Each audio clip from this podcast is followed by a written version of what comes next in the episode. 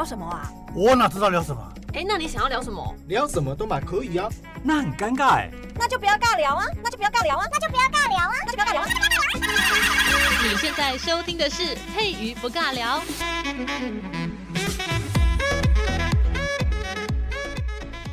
Hello，这里是佩瑜不尬聊，我是佩瑜。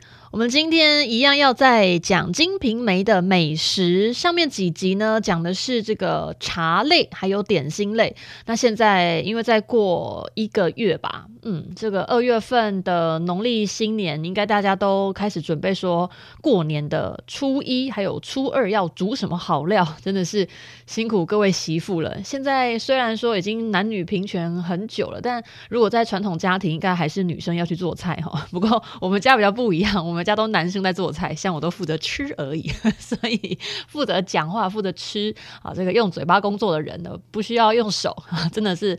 嗯，非常开心的。好啦，拉回来，今天一样要讲《金瓶梅》里面的美食，当然就要来讲菜哈。要在过年了，所以我们来看一下《金瓶梅》这个明代的小说里面关于讲喝聊吃菜肴，不管是吃春酒、吃宴席，都是吃什么样的好料。我们说民以食为天嘛，所以这个明代的小说啊，这个小说家了哈，兰陵笑笑生真的。很会吃，我觉得他应该是蛮会吃的，不然他应该写不太出来这么精细的美食，就是平民小吃之类的哈。那这个里面关于吃喝宴饮的场面啊，之前就讲过了。《金瓶梅》它除了写色之外，它写吃的比写色的还要多，而且写的超级好。那因为这个是算是明末的作品啦，所以其实在美味佳肴里面已经有非常多的料理在里面都有展示给大家了，而且他不止写菜肴，他还写做法，然后真的很厉害，超级厉害的。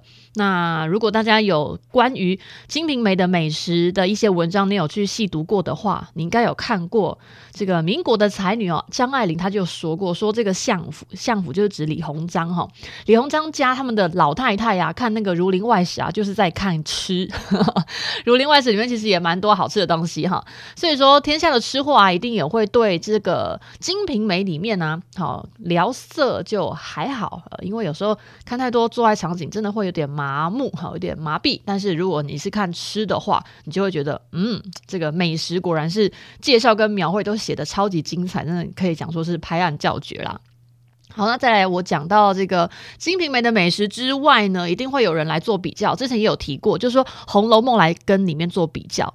当然，《红楼梦》里面的美食当然也相当的多啊。那因为《红楼梦》它里面写的这个对象。都是富家子弟，哈，都是这些富二代，这些公子小姐哦，他们真的钟鸣鼎食啊，真的吃很好，每天都在吃意式料理，每天都在吃法国料理，就是吃的非常的好，而且很金贵哦。像他们会吃螃蟹啊，吃烤鹿肉啊，诶，这个其实有一点点贵，因为在平民哈，不是贫穷的贫哦，平常的平，在我们的一般民众生活的诶佳肴饮食里面，其实很少吃螃蟹。呃，如果你不是住海边的，住海边好啦，就是你平常要吃海鲜，我们现在也会觉得吃海鲜比较贵吧，就是吃一些只要有鱼的都比较贵，对不对？所以在《红楼梦》里面吃的一些螃蟹啦，吃那种什么烤鹿肉啊，其实里面写的都是一些比较文人雅趣、比较斯文一点哈，比较没有像我们这种这种老饕就是狂吃哦，那种吃相也都没有在顾的哈，在《红楼梦》里面。他们吃当然要，但是呢，吃只是一个起头，重点是后面的这个赏花或者是一些呃什么对诗啊。他们有时候吃东西哈，其实重点不是在吃，重点是要写东西，要写一些诗啊。我觉得哦，你文采好好哦。那但是有时候我们说，呃，这个这个拿个什么例子呢？啊，我们去那种风景名胜的地方，我们在赏景的时候，台湾最美的这个好吃的小吃摊，是不是这个叫做什么？诶，香肠，对，就是香肠。你不管去哪个风景名胜的地方，一定都有香肠，对不对？那就跟《红楼梦》一样，你去看一些美丽的风景名胜的时候呢，旁边一定要配一点吃的。所以其实吃只是一个起头而已，在《红楼梦》里面，吃只是一个开头，重点是要吟花赏诗，呃，不是，不是吟花，赏花吟诗。对不起，我讲反了。好哦，所以之前我在读《红楼梦》的时候，他就有一个章回，他是在讲那个秋天吃螃蟹，因为刚好是当季的这个海鲜美食。但是呢，他虽然那一篇是在吃螃蟹，但他整篇文章里面讲的都是要来对那个对联。就就会觉得，哎，我不是在看吃的吗？为什么我突然间在看文学作品了？有点累。其实我是想要看美食，所以呢，在《红楼梦》里面呢、读这个《红楼梦》的时候，就有点像。呃，自己啦，我自己比喻啊，很像自己是刘姥姥进大观园呐，就是哇塞，原来《红楼梦》里面吃的这么好，就是连拿这个一只茄子啊，像他们有在煮那个茄子哈，吃个茄子啊，要拿十几只鸡去配它吃。那好啦，不管这个贾府里面的这什么呃这种羹汤啊，呃还是什么辣羹啊，就多么好吃啊，可是对于平民百姓来说，我们在看《红楼梦》里面的美食，就很像隔了一层这种，隔了隔了一层纱就对了。就是你知道他写的东西很好吃，但是他的那个到底有多好吃，你没有办法去想象。嗯，打个比方好了，很多这些有钱人，或者是吃一档那种一桌那种两万块起跳那的那种板的，或者是那种很精致，一客可能要呃两千多块的什么牛排料理，你你去。听别人讲说，哦，我吃了那个两千块的那个牛肉啊，哦，超级好吃的，什么肉质很鲜美啊，入口即化，然后那个血丝啊，哦，在嘴巴里面满溢出来那种感觉，实在是你没有吃过这么甜的牛肉。你你这样听完形容之后，如果你平常不是那种吃牛肉的爱好者，或者是你常常都是吃卤肉饭的，你没有吃过那种两千块的牛肉，你知道他讲的那两千块牛肉很好吃，但是你想象出来吗？你当然想象不出来，废话，你只能听人家讲啊，你又没吃过，所以在《红楼梦》里面的饮食大概就是这样子。你可以看他讲那些菜肴，讲得非常的厉害、华丽，而且就是色香味俱全，超级精致的，你就觉得哦，这个应该很好吃。但是到底有多好吃呢？你想象不出来。但是如果在讲《金瓶梅》里面的饮食就不一样了，里面出现频率最高的就是什么熟鹅啊，你鹅肉一定吃过嘛，他就直接写熟鹅了，你怎么可能不知道？熟鹅啊，什么烧鸭，还有那种蹄膀，哦，超好吃，那种油脂很多，那种那个蛋白质超多的哈，然后还有那什么排骨啊，还有那种很新鲜的鱼啊，这几样都是出现频率最高的。你光看到这个名词，你就知道有多好吃，因为这是这是你平常在吃的嘛。就像我们嘉义人，我会说哦，嘉义的那个。回给爸本真的很好吃。你只要讲到鸡肉饭，就算你没有吃过鸡肉，但是你也吃过，这怎么这怎么形容？也不能说没有吃过鸡肉，但吃过鸡肉饭，不是啦。如果你是外地来的朋友，真的推荐你来嘉义吃鸡肉饭，一定要吃鸡肉饭，不管哪一家，不一定要吃某某家。我不好意思说名字，这样好像会有点不 OK。不管好，至少你讲鸡肉饭多好吃，你稍微能够想象。那个鸡肉饭的味道吗？那在《金瓶梅》里面就是这样子，在里面出现的。都是很纯粹的市井小吃，还有那修个短袜的那种吃法。所以你在读《金瓶梅》的时候，你看那些美食，你就不会觉得哎，好像隔层纱，不太能理解说它的好吃到底多好吃，因为那就是你平常在吃的东西。而且呢，我们已经吃了几百年了，到现在还是很爱吃。所以有一句俗谚大家一定听过，叫做“富了三代才穿衣吃饭”。然后我有读《金瓶梅》的朋友们一定知道，里面的男主角西门庆，他就是一个暴发户。用今天比较流行，你会。叫做土豪啦，那是土土豪听得懂吗？土豪哈，所以他在吃的方面呢，就不太可能像贾宝玉那样子非常的讲究。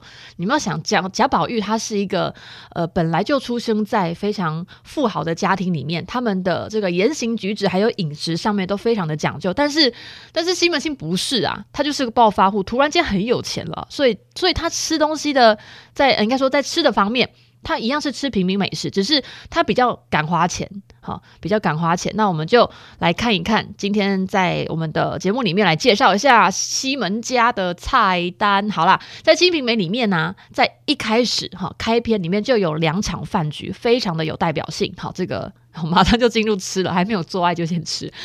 他是在说这个玉皇庙里面，西门庆跟他的兄弟结拜，然后他剧情是这么写的哈。他说不一时，吴道官又早叫人把猪羊卸开，反正就是可以我靠抬低抬牛，然后杀猪杀羊，然后什么鸡鱼果品之类整理停当。好，这个因为要结拜嘛，总是要宽摆，要准备一些东西，要把它准备好。然后他说，呃，大碗大盘摆下两桌。你看他写的这么的清楚明显，就是有猪有羊有鸡有鱼，而且有水果都要把它整理好，然后摆满两桌子的菜，我们就可以看到，在西门庆他就是有钱之前的那个西门庆，他在结交的这些狐朋狗友啊，基本上就是要吃。不管什么时候都要吃，结拜的时候还要准备两桌，哈、哦，准备两桌，而且呢，什么这个猪、羊、鸡肉这些新鲜的肉，还有它一定要一定要准备起来，这样才称得上是一顿。结拜总是要要有点面子嘛，你不能放随便放了什么蔬菜是怎样？结拜够用蔬菜，怎么一点菜色不行啊？哈。然后另外一边呢，里面的剧情是写说武大郎他终于见到失散多年的兄弟武松，所以他也摆下了一桌子酒饭来做款待，然后在吃的内容呢，他也这样描。描写他说，无非是些鱼肉、果菜、点心之类。好，但是你看到他虽然轻描淡写，但是他还是有肉啊，有水果啊，有点心，有淀粉，所以还是准备得很好。你要想想看哦，武大郎他只是一个卖炊饼的小贩，就是没饼哎，不是饼干的饼哈，那种什么山东大饼，卖那种饼的那种小摊贩。他财力上面当然没有办法跟西门庆相比，但是他在吃的上面呢，诶，内容其实差不多，一样有鱼有肉。跟刚才我讲到的这个西门庆，他在跟兄弟结拜的时候，他也是有杀猪宰羊嘛，一模一样嘛，就是吃的都差不多，吃的都差不多，只是 有人是直接杀整只的哈，但是但是这个武大郎他没办法，因为他只是一个卖饼的，他钱不够力，钱财没有办法那么负担起那么。厉害的这个菜肴。好，那我们再往下看哦，在这个《金瓶梅》里面的第一回，如果你有机会的话，你去翻一下第一回，哦，真的关于吃真的写很多。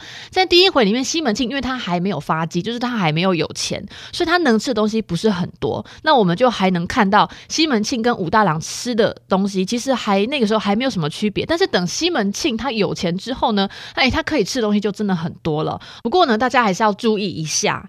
西门庆的品味是没有办法一下子变得很高的，所以呢，这个他的品味呢，吃的虽然很丰盛，但是呢，还是没有办法摆脱市井阶层的一个痕迹。毕竟是他是暴发户，我们能想象，像如果我现在现在我这样一个月大概大概两三万嘛，好，只假设然后，自己赚了一个两三万。之前好像不是有一个很有名的什么发文说，二十万跟三呃两万跟二十万的这个生活呢是一样快乐。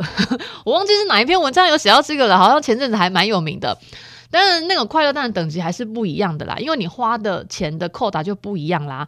所以说，如果你突然间变有钱了，其实你还是没有办法一下子就每天去吃厉害的法国菜，你应该还是会吃卤肉饭哈。所以西门庆大概就是这个意思。那我们来回到这个文章里面，就是小说的第二十二回哈，爱看吃的就可以直接翻到二十二回来看。二十二回里面写到了西门庆他吃了一顿早餐，我跟你讲，这个早餐超级澎湃的哈。那到底有多澎湃呢？这个剧情里面写的是这样，他说两个小厮啊放桌儿拿粥来吃，反正就拿那个粥埋哈，然后有四个咸食，十样小菜哦，四碗炖烂，反正。就你不觉得料很多吗？哎，十十样小菜，这个是韩国料理嘛？大家有没有吃过韩国料理？去韩国餐厅吃饭的时候，你会发现有超级多小菜的，然后都放一小碟一小碟，那大概是那个样子哈，十样小菜，然后一碗提子，一碗鸽子除耳，反正就是那种很嫩的那种。大家有吃过鸽肉？哎，这个鸽子的鸽啊，以前都会吃鸽子肉，然后是那种比较嫩的哈，不是那种老鸟，是小小鸟哈，说厨耳哈，比较小只那一种，很嫩的。鸟很嫩的鸽子，然后一碗春不老蒸乳饼，之前有讲过了，春不老就是一种咸菜，然后一碗馄饨鸡耳，鸡就是那个公鸡的鸡啦，反正那个馄饨里面包鸡肉，然后哇，我光光听这样就觉得怎么那么好料，好好吃哦，然后还有银香偶尔偶尔是什么？就是一盆一盆那个，好吧，其实我没有特别去查银香是什么，反正欧啊，那个一个区，呃，一个区公所的区，然后右边一个。这个屋顶的那个屋瓦的瓦，好，那个字念欧，反正就是一盆的意思哈，就是一大盘东西。然后还有米梗投着各样真松栗子果仁玫瑰，哈，梅花的梅，哈，桂桂花的桂，还有白糖粥儿，反正就是那个粥里面有很多这种，呃，算是。大家有没有吃过那种麦片？有一种很健康的麦片，然后里面就说啊，里面有加腰果啊，然后有加什么什么瓜子啦，就是那个意思。就是那一碗粥里面就有很多种那种。核桃料、核核果子那种料，然后他就说西门庆陪应伯爵还有陈经济吃了，反正就是他们三个人一起吃饭，然后就拿小银中筛精华酒，每人吃了三杯。你看他他在形容，在二十二回他在形容的这个早餐，你就觉得这个早餐里面的料好多。我们平常吃早餐，现在为了方便，应该都吃三明治吧？最简单三明治，不然就吃稀饭。其实我们可以想象，我们在那个吃稀饭的时候，不是也会加很多那种干干干的东西配在稀饭里面吃吗？譬如说有什么腌酱瓜啊，有那种面筋啊，我、好爱吃面筋，就是花生面筋。你看也是会加花生嘛，会加一些一些那种。就是咬起来会烤烤的，身上都很多油脂哈，什么花生呐，啊花生就是头刀嘛，然后还会加一些腰果啊，像我很喜欢加腰果，不然就是加什么杏仁，哈，就是杏仁片，不然就是一些一些干干的。果子，我的形容好烂哦。好了，然后这是同一回哦。然后他说他在这一回里面到了中午啊，他的吃法又不一样了。他说那个应伯爵来找西门庆，然后西门庆就招待他一桌菜。然后那桌菜上面有什么呢？哦，这个真的超丰富的，因为是中餐的，它比早餐还要澎湃。然后说。通常说早餐会吃的比较丰富，没有他们在《金瓶梅》里面呢，这个中餐呢就超多咸的东西了。他说先放了四碟菜果，然后又放了四碟暗鲜。什么叫暗鲜？就是。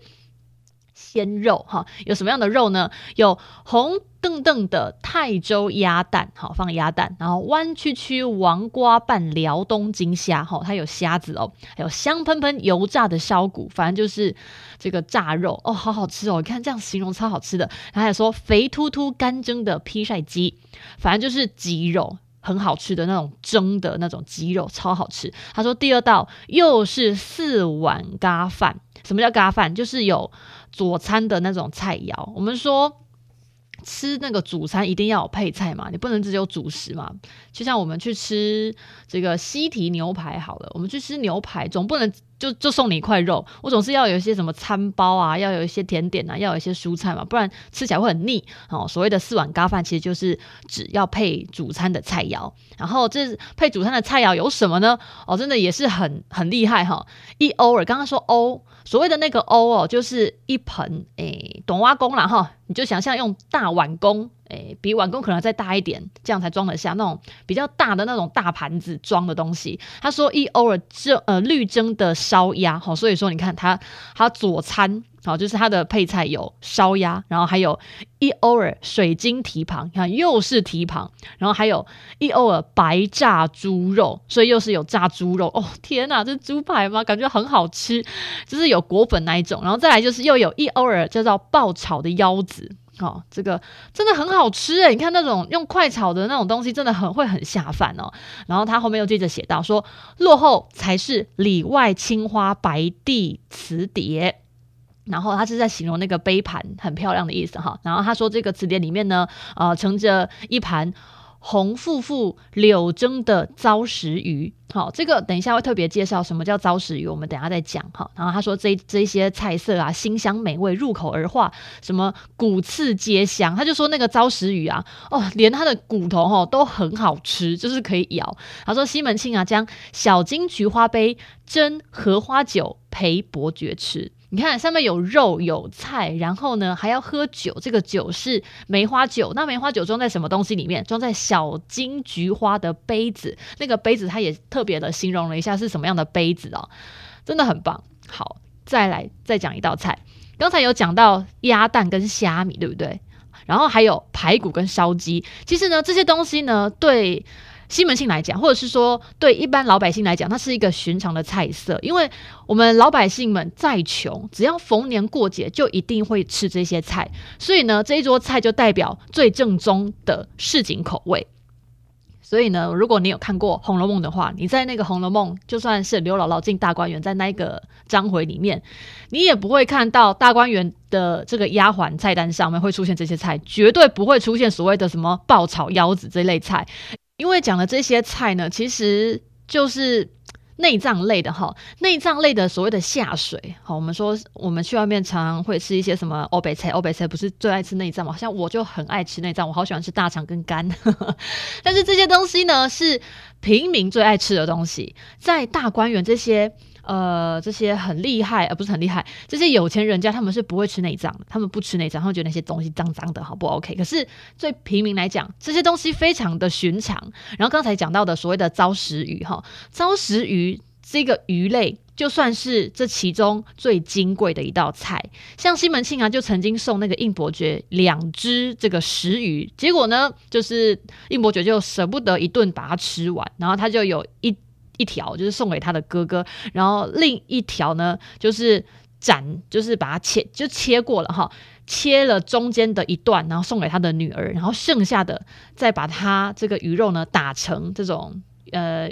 鱼肉泥，哈，把它打成鱼肉泥，把它捏的一块一块，然后放在那种大坛子里面，拿去拿去腌制，然后只有有客人来的时候，他才会去蒸一两块给别人吃，给客人吃。所以代表说，那个石鱼，糟石鱼是非常非常非常之美味的东西。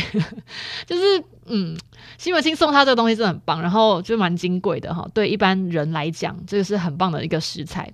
好，那既然这个石鱼这么珍贵，那西门庆府中居然会平常就准备的这样的食材，诶，大家应该会觉得蛮讶异的哈。那其实很多。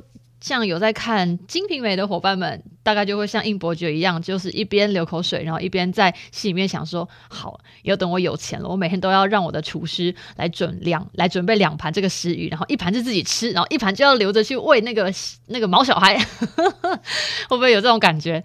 其实有时候会看那个《金瓶梅》的时候，就会觉得我也想要当暴发户，我也想要吃东西，就是不要太节俭，就是我想要吃的东西，然后我还可以。煮两份，然后一份我自己吃，一份给我的宠物吃，就不要请别人吃，给我宠物吃，就宠物都吃的比人还要好，会不会有这种心态？只是现在这像我自己有家里有养猫，我就会去逛那个猫饲料店啊，还是那种大商场之类的，你就会发现现在。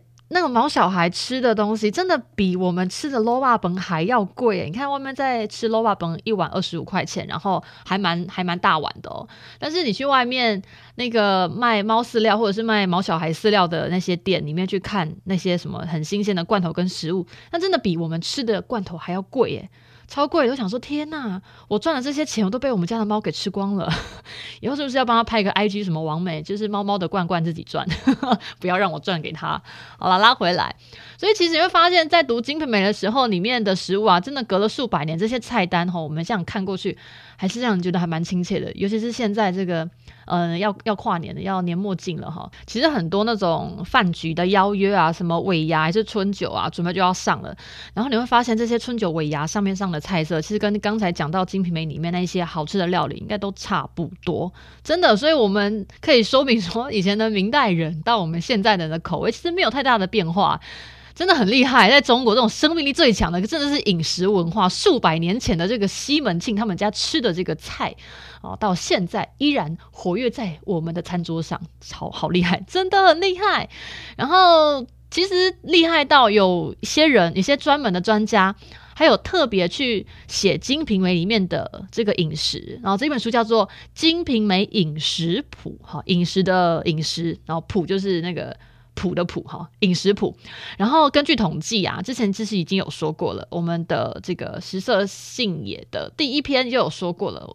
他在这本书里面呢、啊，讲到的什么主食啊、菜肴啊、点心啊、干鲜果品等等哈，就两百多种啊，所以所以真的很厉害。这本书里面的菜比性爱的场景还要多，真的是多非常多，而且是多两倍。真的是多两倍，超强！所以如果大家很饿的时候呢，再去看一下《金瓶梅》，就是保证你会更饿。